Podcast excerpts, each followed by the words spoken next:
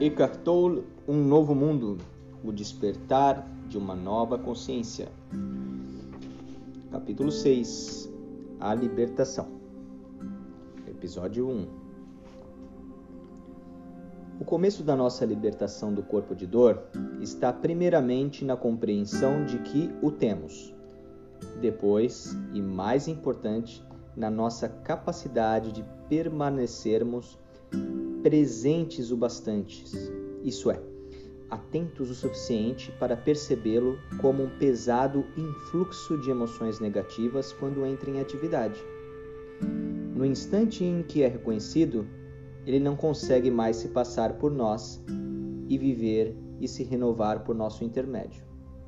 É nossa presença consciente que rompe a identificação com o corpo de dor quando não nos identificamos mais com ele, o corpo de dor torna-se incapaz de controlar nossos pensamentos e, assim, não consegue se renovar, pois deixa de se alimentar desses pensamentos.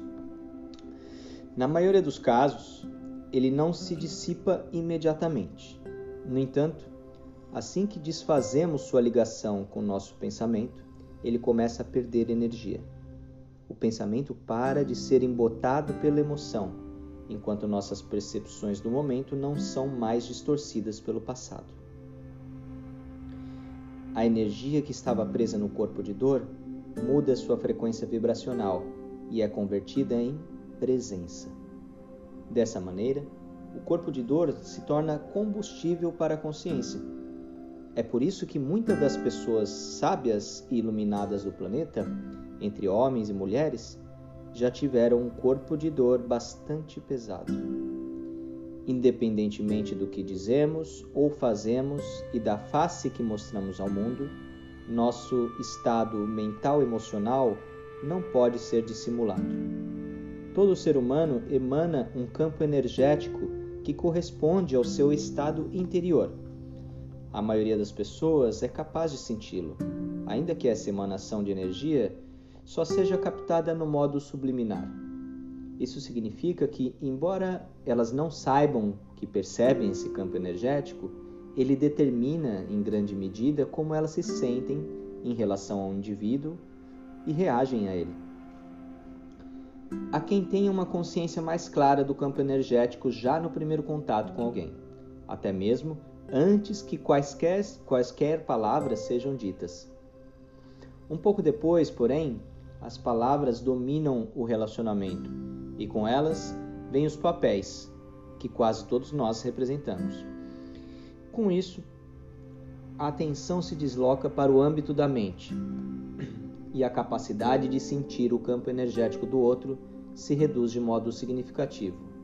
Mesmo assim, ele ainda é percebido no nível inconsciente.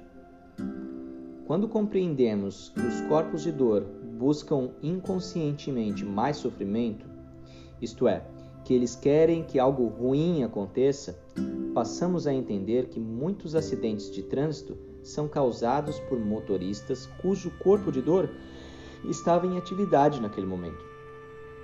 Sempre que dois motoristas com corpos de dor ativos chegam a um cruzamento ao mesmo tempo, a probabilidade de haver um acidente é bem maior do que em circunstâncias normais.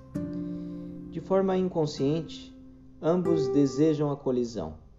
O papel dos corpos de dor nesse tipo de ocorrência se torna mais óbvio no fenômeno chamado briga de trânsito, quando os motoristas se tornam fisicamente violentos, em geral por causa de uma questão banal, como o fato de alguém dirigir muito devagar à sua frente. Muitos atos de violência são cometidos por pessoas normais, entre aspas, que se transformam temporariamente em seres desequilibrados. Em julgamentos criminais em todas as partes do mundo, advogados de defesa costumam dizer frases como: ele estava completamente fora de si, enquanto os acusados afirmam algo do tipo: não sei o que deu em mim.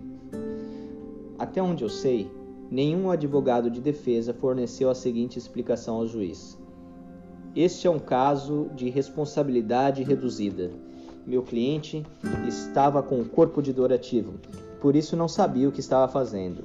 Na verdade, não foi ele que fez isso, fez aquilo, e sim o seu corpo de dor. Talvez não esteja longe o dia em que as coisas assim comecem a ser ouvidas nos tribunais. Será que isso significa que as pessoas não são responsáveis por seus atos quando estão possuídas pelo corpo de dor? Minha resposta é: como podem ser? Como é possível alguém responder por suas atitudes se está inconsciente, se não sabe o que está fazendo? No entanto, no quadro mais amplo das coisas, os seres humanos devem evoluir como seres conscientes, e os que não seguem esse caminho sofrem as consequências da sua inconsciência eles não estão alinhados com o impulso evolucionário do, do universo. E até mesmo essa afirmação só é verdadeira em parte. De uma perspectiva superior, é impossível não estar alinhado com a evolução do universo. Até mesmo a inconsciência humana e a dor que ela produz fazem parte desse progresso.